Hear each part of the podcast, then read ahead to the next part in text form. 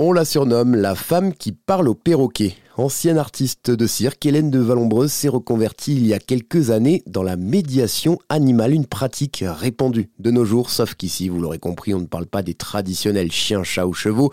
C'est bien avec ces oiseaux qu'Hélène vient en aide au public en difficulté. Je communique avec des êtres qui communiquent différemment que nous.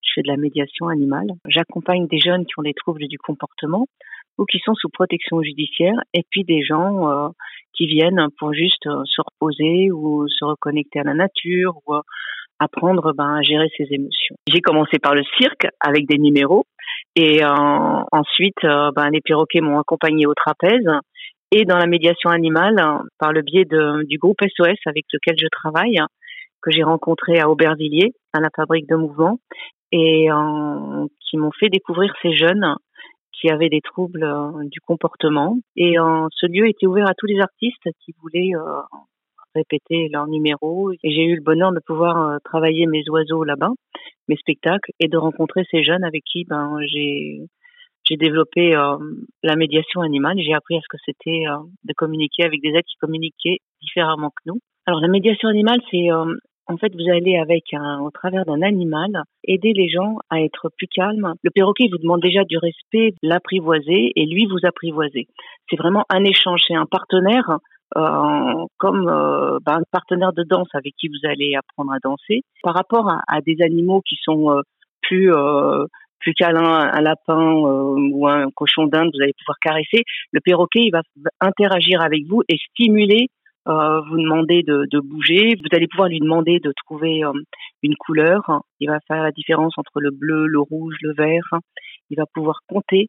Il va pouvoir et vous allez vraiment devenir vous éducateur avec le perroquet. Vous retrouver en tant qu'enseignant. Moi, je, je, je, vois avec les jeunes ou avec des personnes handicapées ou des personnes âgées, c'est que ça va leur donner euh, envie de se lever parce que c'est ludique au travers du spectacle. De ce que j'ai monté, de petites scènes de spectacle que j'ai monté avec mes oiseaux, ça leur euh, ça leur permet de voir quelque chose sous forme de jeu.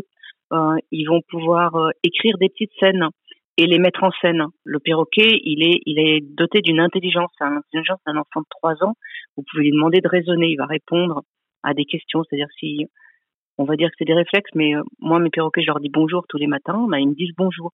Maintenant, j'ai associé ce geste à la main levée, et si vous levez la main, il va vous répondre.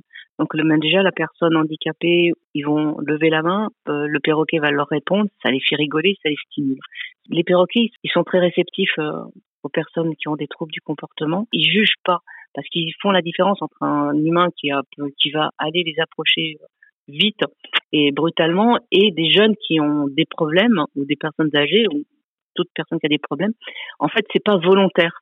Du coup, les perroquets sont extrêmement euh, indulgents.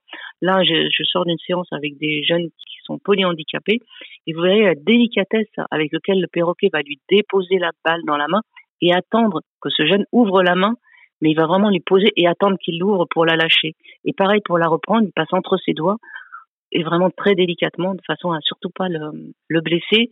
Mais il fera pas la même chose avec mes stagiaires qui viennent comme euh, stagiaires animaliers hein à la maison pour faire des stages pour devenir soigneur animalier. C'est surprenant, les jeunes, les, stagiaires voient vraiment la différence entre une séance de médiation avec des autistes ou avec des polyhandicapés et eux à la maison quand ils font les séances avec moi. Hélène de Vallombreuse reçoit son public dans son propre lieu qui s'appelle la Plume de Vallombreuse, situé en Seine-et-Marne à 1h20 de Paris. Si vous souhaitez plus d'informations, rendez-vous sur le site laplumedevallombreuse.com.